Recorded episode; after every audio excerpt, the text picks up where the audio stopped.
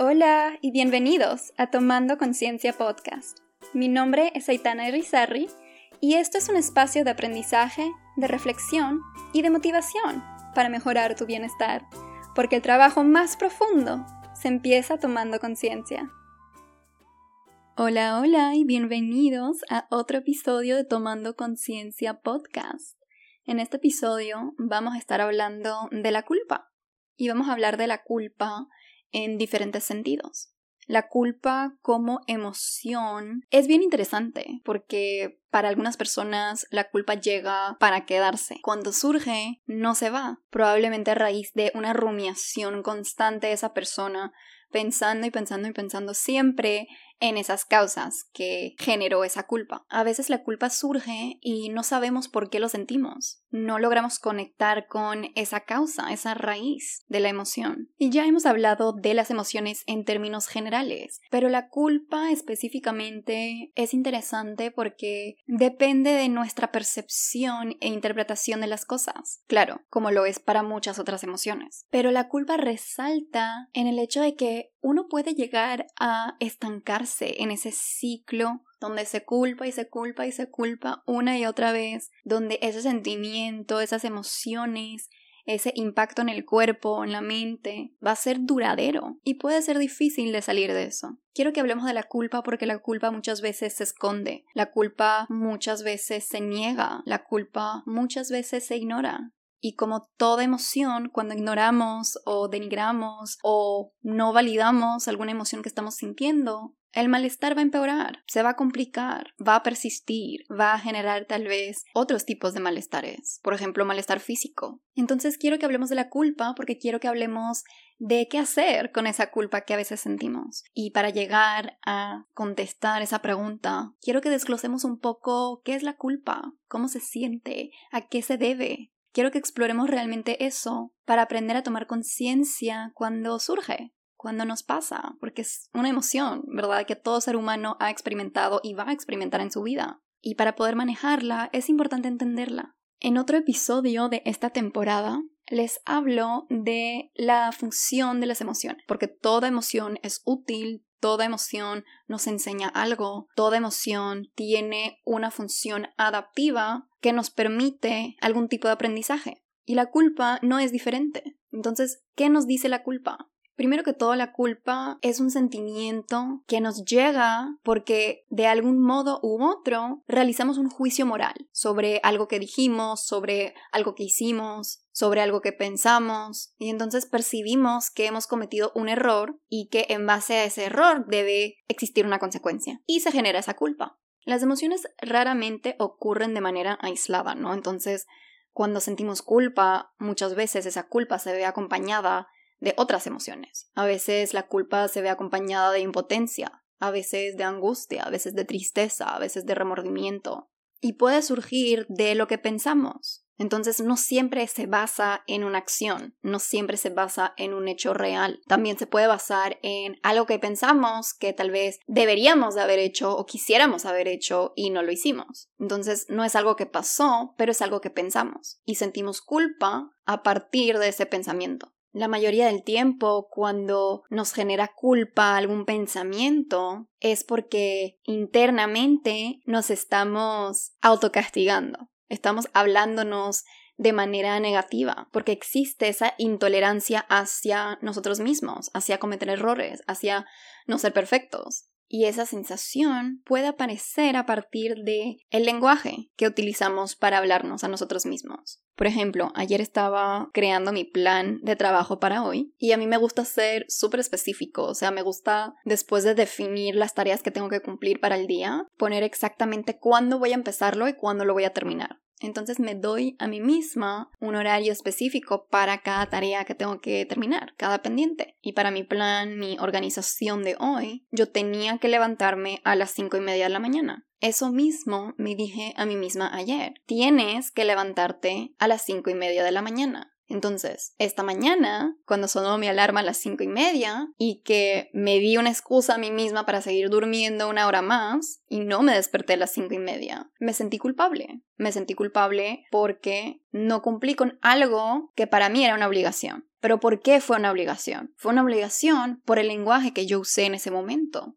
Yo sentí culpa porque la manera en la cual yo formulé esa intención de levantarme a las 5 de la mañana fue demasiado rígida. Usé esa palabra de tengo que, es una obligación. Entonces, si no hago lo que tengo que hacer, quiere decir que estoy haciendo algo mal. Entonces, le estoy atribuyendo un juicio de valor a algo que pasó o no pasó en este caso, a algo que no pasó. Y me va a hacer sentir mal conmigo mismo, me va a hacer sentir esa culpa, porque yo me impuse esa regla, porque dije tengo que hacerlo. Entonces el lenguaje que usamos va a generar los sentimientos que vienen a nosotros. Cuando usamos palabras como tengo que o debo de o hubiera hecho esto o debería hacer esto en el futuro. Estamos imponiendo algo que implica que si no llegamos a hacerlo, somos perezosos, inútiles, etc.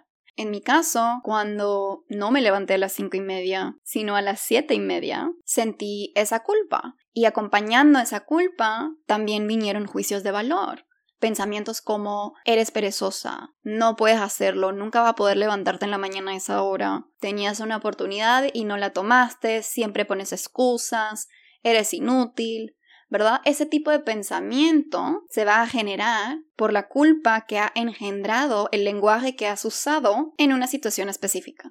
Entonces, muchas veces la culpa está ligado a nuestras creencias está ligado a la manera en la cual nos hablamos, a nuestros pensamientos. Y relacionado a eso, muchas veces la culpa viene y se siente aunque no es necesariamente reflejo de la realidad, no es una culpa funcional, es una culpa desadaptiva, porque sentir no es ser, sentirte culpable no siempre implica que eres culpable. Recientemente estaba hablando con mi psicóloga, le estaba comentando la culpa que yo sentía al no pasar tanto tiempo con mis amigos, a no dedicarle el tiempo que yo sentía tenía que dedicarle a ellos. Y mi psicóloga me estaba diciendo muy ciertamente que siento la culpa porque siento que tengo que verlos en una frecuencia que establece la sociedad en la cual vivimos porque no verlos en la semana y solamente verlos en el fin de semana o no todos los fines de semana es ignorarlos, es no ser buena persona, buena amiga. Pero nada realmente dicta que una amistad tiene que verse X cantidad de veces a la semana.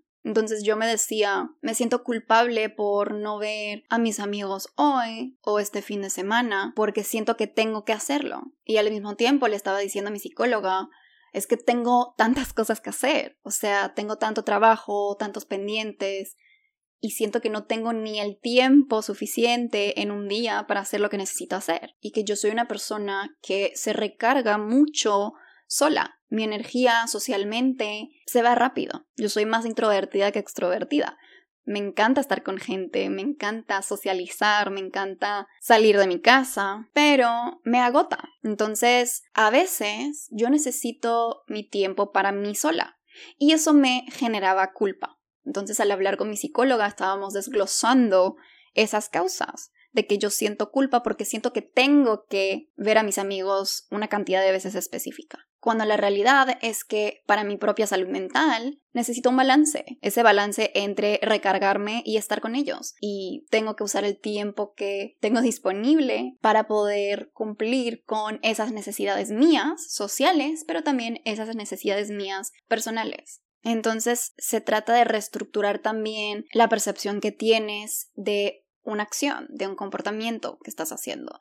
En este caso, se trata para mí de reestructurar la percepción que tengo del tiempo que paso sola. No es que es un tiempo donde podría ver a mis amigos, es un tiempo que yo necesito para sentirme yo, para sentirme bien, para recargarme. De la misma manera que existe un tiempo para ser social. Entonces, ¿por qué sentimos culpa si no es necesariamente reflejo de la realidad? Por las atribuciones que le damos a nuestros comportamientos. Valoramos las cosas de manera positiva o de manera negativa. Nuestra percepción del mundo diseña nuestra realidad. Yo voy a sentir en base a mi percepción, a mi interpretación del mundo, de las interacciones sociales, de los estímulos que percibo del entorno externo. Entonces, esa culpa que yo siento por la atribución que yo hago, que dice, soy mala amiga porque no paso X tiempo con mis amigos, no es un reflejo de la realidad. Soy buena amiga, soy excelente amiga de hecho, pero al saber eso de manera objetiva no me impide sentir esa culpa porque internamente todavía tengo esa asociación todavía tengo esa percepción. Y es cuestión de reestructurar, de reestructurar esa percepción cambiando la manera en la cual me hablo a mí misma, cuidando el lenguaje que uso, cambiando los debería de, hubiera tenido que, a un lenguaje diferente. Porque ese lenguaje automático que usamos una y otra vez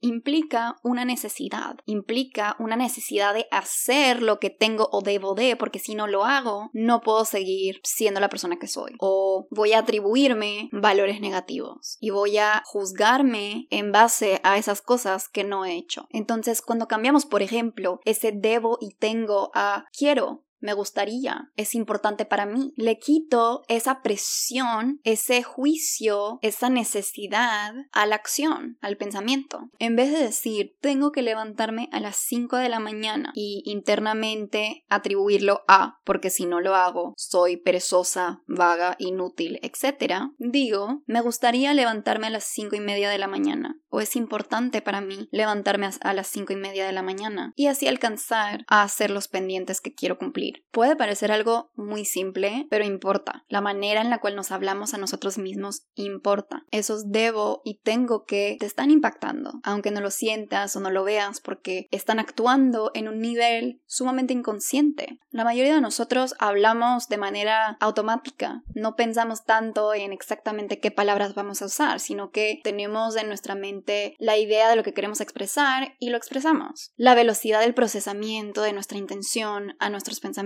a nuestras verbalizaciones son cuestión de milisegundos. O sea, la velocidad es tan rápida que realmente no hacemos consciente la intención que tenemos. Entonces esa es la parte de la culpa irracional, de la culpa que llega a partir de esos juicios de valor que no son reflejo de una realidad objetiva. Pero también está la culpa que sentimos cuando entramos en conflicto con nuestros valores, cuando la acción o el comportamiento que generamos no es congruente con esos valores internos que tenemos. Entonces, por ejemplo, si estoy teniendo un mal día y me escribe a mi amiga y termino comportándome mal con ella porque estoy yo en mis problemas y termino poniendo en ella la frustración que siento hacia otra cosa, ¿no? Ella no tiene absolutamente nada que ver, yo me comporto mal con ella y siento culpa. Siento culpa porque me comporté mal con una amiga mía y eso va en contra de los valores que tengo. Es una culpa que siento por una acción que tomé y esa acción tuvo consecuencias negativas para la otra persona, la lastimé y me siento mal. Esa culpa es basado en una realidad. Me siento mal porque actué de manera negativa hacia mi amiga, pero esa culpa no existe para hacernos sentir mal y ya, esa culpa es adaptiva.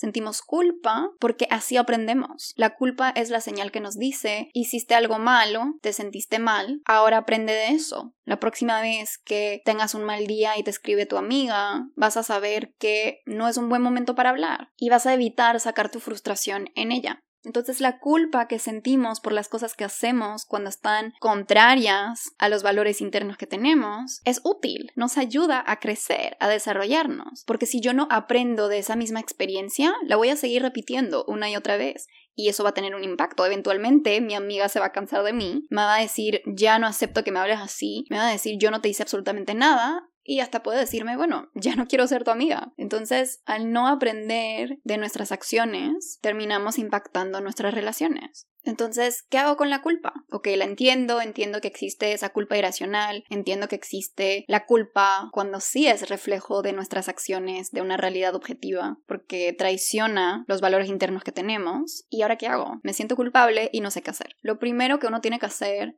en ese proceso es cuestionarse. Y lo repito una y otra vez, no me canso de decirlo, porque eso es la clave de todo. Cuestionarse no simplemente implica reflexionar, sino que también implica saber qué tipo de preguntas hacernos a nosotros mismos. Y eso puede ser muy difícil cuando uno no está acostumbrado a hacer eso. Entonces, cuestionarse y preguntarse de dónde viene esa culpa, a qué situación está conectada. ¿Mis acciones fueron incongruentes con mis valores?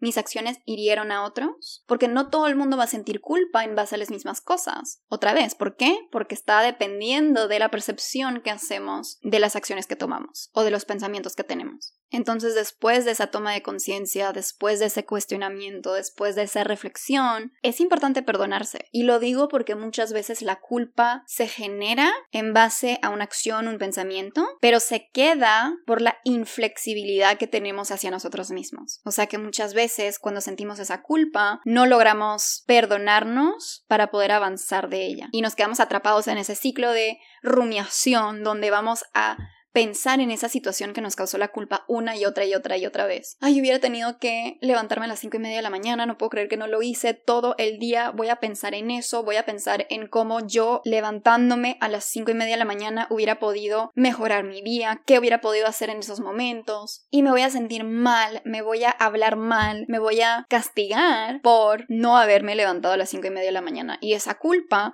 va a aumentar, aumentar, aumentar, aumentar, hasta impactarme de manera negativa. Entonces se transforma en un ciclo sumamente destructivo. Y a veces cuando tenemos ese sentimiento de culpa, el instinto es evitarlo. Evitarlo porque está creando un conflicto interno en nosotros. Porque actúe de manera que no está congruente conmigo mismo. O pienso algo que me hace sentir mal sobre quién soy. Impacta mi autoestima. Entonces, ¿qué pasa? Que voy a evitar ese pensamiento o voy a evitar esa conducta o voy a evitar esa situación que me genera la culpa. Y cuando hacemos eso, no estamos procesando, no estamos tomando conciencia, estamos simplemente empeorando a largo plazo esa emoción que sentimos. Sin darnos cuenta, estamos creando el espacio para aumentarla y no estamos aprendiendo a generar la tolerancia que necesitamos para enfrentarla y trabajar con ella y no en contra de ella. No somos perfectos, somos seres humanos, es normal que hacemos cosas que no siempre son buenas, cometemos errores, vamos en contra de nuestros valores. Entonces, a menudo esa culpa pesa de una manera desproporcionada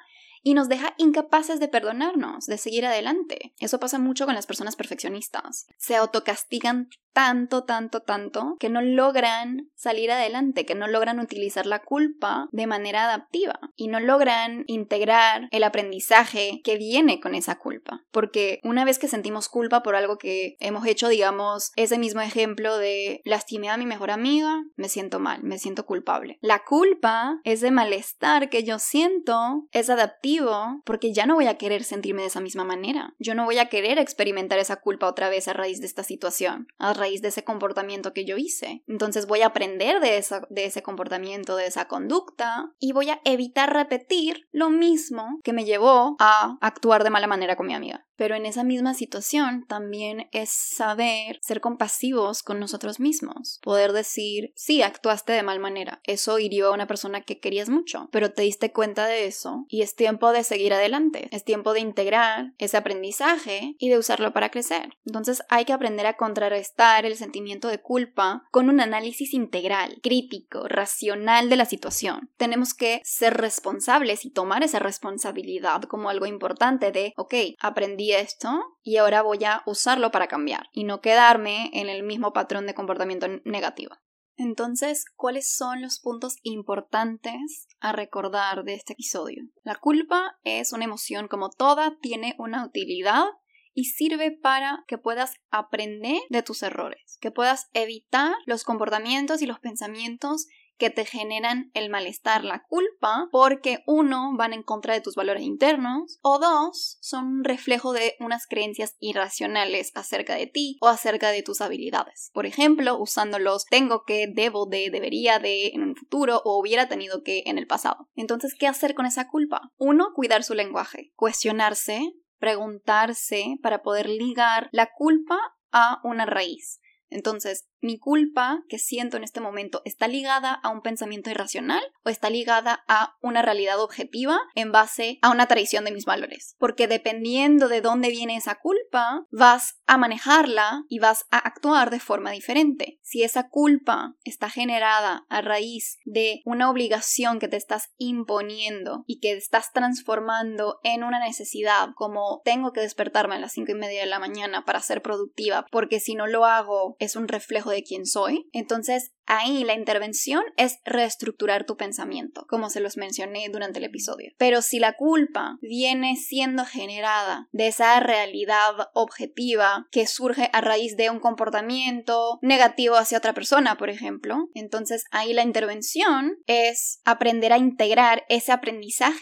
dentro de tu conducta y saber perdonarse, saber enseñarse autocompasión para poder seguir adelante usando eso que aprendiste. Es prestar atención a los castigos que nos imponemos. Es saber reconocer si eres una persona, por ejemplo, perfeccionista, que se pone metas y expectativas muy altas, de manera que no las va a cumplir y de manera que le va a impactar a su autoestima. Entonces, si eres ese tipo de persona, ya sabes que hay que crear cambios en la manera en la cual te percibes. Percibes tus capacidades, creas tus metas y tus expectativas. Al final de todo, siempre revuelve alrededor de la introspección, al poder entender de dónde viene esa culpa, vas a poder saber cómo lidiar con ella, vas a poder saber qué hacer con ella. Solo quiero que sepas que todos cometemos errores, todos hacemos cosas de las cuales nos arrepentimos. Nadie es perfecto, yo no lo soy, tú tampoco lo eres. Perdónate, perdónate para poder dejar ir y para poder seguir adelante. Y tal vez eso sea algo que tienes que trabajar. Tal vez el problema está en el hecho de que no te puedes perdonar. Y eso es algo que, por ejemplo, si trabaja en terapia, entendiendo el origen de tu culpa, prestándole atención a tu vocabulario, indagando en tus creencias limitantes, es que vas a poder lidiar con esa emoción de manera efectiva, de manera adaptiva y evitar que esa emoción te consuma de tal manera que no puedas vivir tu vida.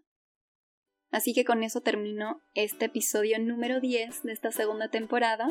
Gracias por estar aquí, gracias por escuchar. Espero que te haya gustado el episodio y como siempre ya sabes que si tienes alguna pregunta, me puedes escribir a mi correo electrónico a e arrobas tomandoconciencia.com. Puedes encontrarme en redes sociales como centro.conciencia o puedes encontrarme en mi sitio web tomandoconciencia.com. Espero que tengas un hermoso día y nos vemos en el próximo episodio.